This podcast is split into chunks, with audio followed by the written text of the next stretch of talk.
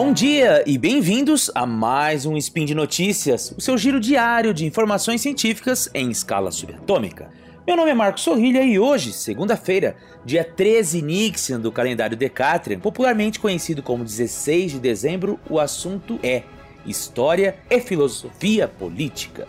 Falaremos da descoberta de um documento até então desconhecido pela comunidade acadêmica e escrito por John Locke em 1667. Não se trata apenas de um escrito inédito, como também traz novas informações sobre um aspecto do pensamento de Locke que até então ninguém sabia, a sua tolerância aos católicos. Por isso, se for de seu consentimento, siga ouvindo a este spin logo depois de nossa vinheta.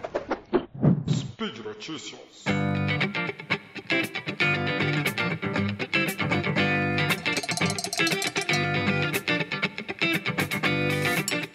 John Locke é um dos filósofos mais importantes do pensamento ocidental e suas contribuições reverberam para o mundo político, sendo um dos responsáveis por pensar as bases da democracia liberal tal qual conhecemos. Noções como contrato social, propriedade privada, direito à vida e à felicidade são algumas de suas ideias que seriam lidas e relidas ao longo dos próximos dois séculos e meio. A sua concepção ao direito dos povos de se levantarem contra a tirania estaria no centro da Declaração de Independência dos Estados Unidos, por exemplo. E muitas das suas ideias também serviriam de base para se elaborar a Constituição do nosso vizinho do norte. Para quem não sabe, o Locke é considerado pai do liberalismo e ele nasceu em 1632 e morreu em 1704, sendo que a sua obra mais conhecida é intitulada de Dois Tratados sobre o Governo, publicados em 1689. Outra de suas ideias que serviriam de pilar para a organização do Estado moderno é a noção de tolerância religiosa. Em um momento em que ninguém pensava sobre essa questão, Locke escreveu a Carta acerca da Tolerância, também em 1689. Nela, ele defendia que ninguém poderia ser obrigado a professar a religião do Estado por força de uma lei imposta. Mais do que isso, falava sobre a necessidade de se conceber a fé como uma liberdade individual. Por isso mesmo ele dizia, e aqui abro aspas, Considero isso necessário, sobretudo para distinguir entre as funções do governo civil e da religião e para demarcar as verdadeiras fronteiras entre a igreja e a comunidade. A única função da igreja consiste na salvação das almas e não afeta de modo algum a comunidade, nem qualquer membro dela, se esta cerimônia ou aquela é praticada. Fecho aspas.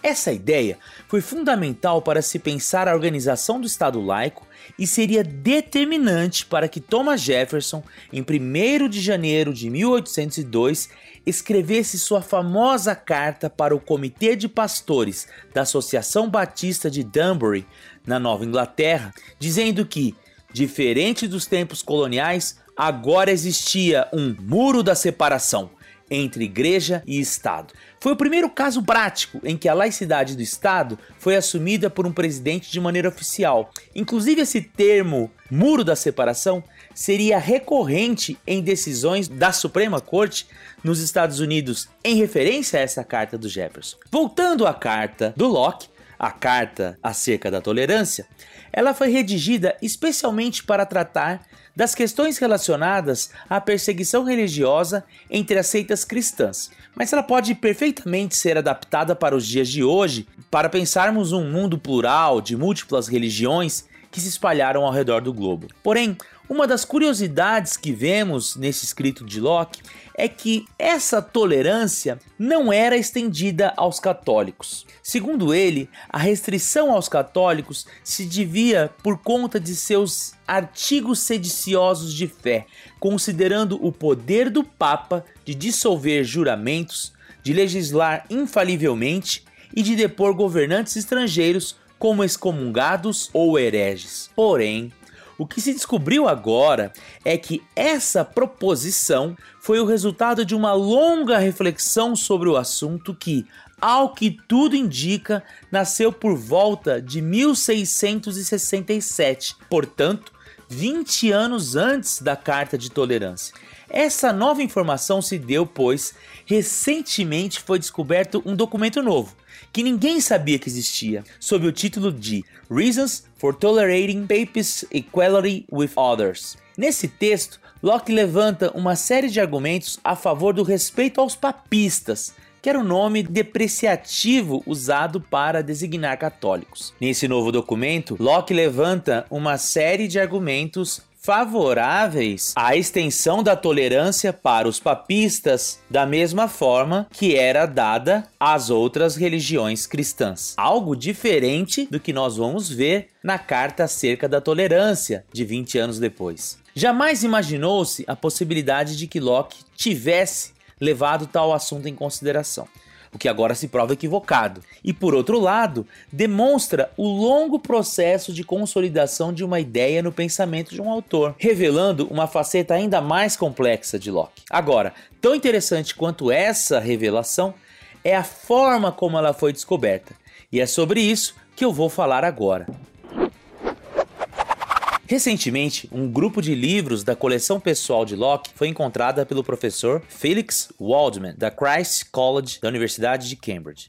Essa descoberta chamou a atenção de outro pesquisador, Craig Walmsley, um dos maiores especialistas de Locke, que resolveu mexer no catálogo para ver se encontrava alguma coisa nova. Assim, digitava os títulos em listas de internet para ver se os títulos já estavam cadastrados.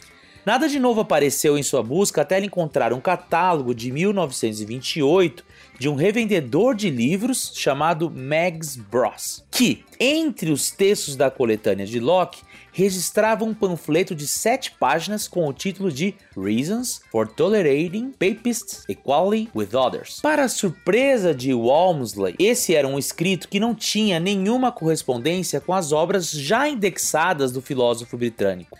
Como um grande conhecedor de, do pensamento de Locke, Walmsley pensou que se tratava de um equívoco, um título escrito por outro autor e que tivesse sido atribuído ao pai do liberalismo de maneira equivocada por Mags Bros. Afinal, Locke não defendia a tolerância religiosa para os papistas, horas. Porém, quando ele viu uma imagem do arquivo escaneado, reparou que na primeira página do trabalho estava estampada a letra inconfundível de Locke. Assim, ele foi capaz de rastrear o documento até encontrá-lo na Greenfield Library da St. John's College, em Annapolis, Maryland, que o adquiriu em algum momento do século XX, sem saber que fazia a aquisição de uma obra rara. Pois bem, em se tratando de um filósofo do quilate de Locke, essa é uma descoberta fenomenal, afinal, Outras cartas de sua autoria já haviam sido encontradas, mas um trabalho desenvolvido com premissas organizadas é algo substancialmente novo. Essa história foi contada tanto no The Guardian como no Wall Street Journal em setembro de 2019 e serviram de base para que eu montasse o meu roteiro. No mês de dezembro, esse, agora que nós estamos vivendo, a descoberta deu origem ao seu primeiro artigo científico escrito pelo Walmsley e pelo Felix Waldman, os descobridores dos documentos, e foram publicados no The Historical Journal da Cambridge University. Além disso, o texto completo do manuscrito está disponível online no site do St. John's College, com detalhes do comunicado de imprensa. Os links para esses quatro textos, os dois jornais, o artigo na Historical eh, Journal e uh, o documento eh, completo estarão na descrição do post, beleza? E por hoje é só. Caso não tenham gostado e queiram saber mais sobre o conteúdo do texto do Locke, aproveitem que o acesso ao artigo é aberto. Se porventura tenham ido atrás do link, deixem seus comentários em nosso post. Pode ser um elogio, uma crítica ou um salve descompromissado. Acho que vocês não me ouvirão mais em 2019. Então, aproveito para deixar meus desejos de boas festas e um ótimo 2020 com muita ciência e alegrias nas vidas de vocês. Aproveitem o espírito natalino e não deixem de nos apoiar. Afinal, esse podcast só é possível de acontecer por conta de seu suporte no patronato do SciCast, tanto no Patreon quanto no Padrim. E é isso. Um grande abraço e até amanhã com mais um Spin de Notícias.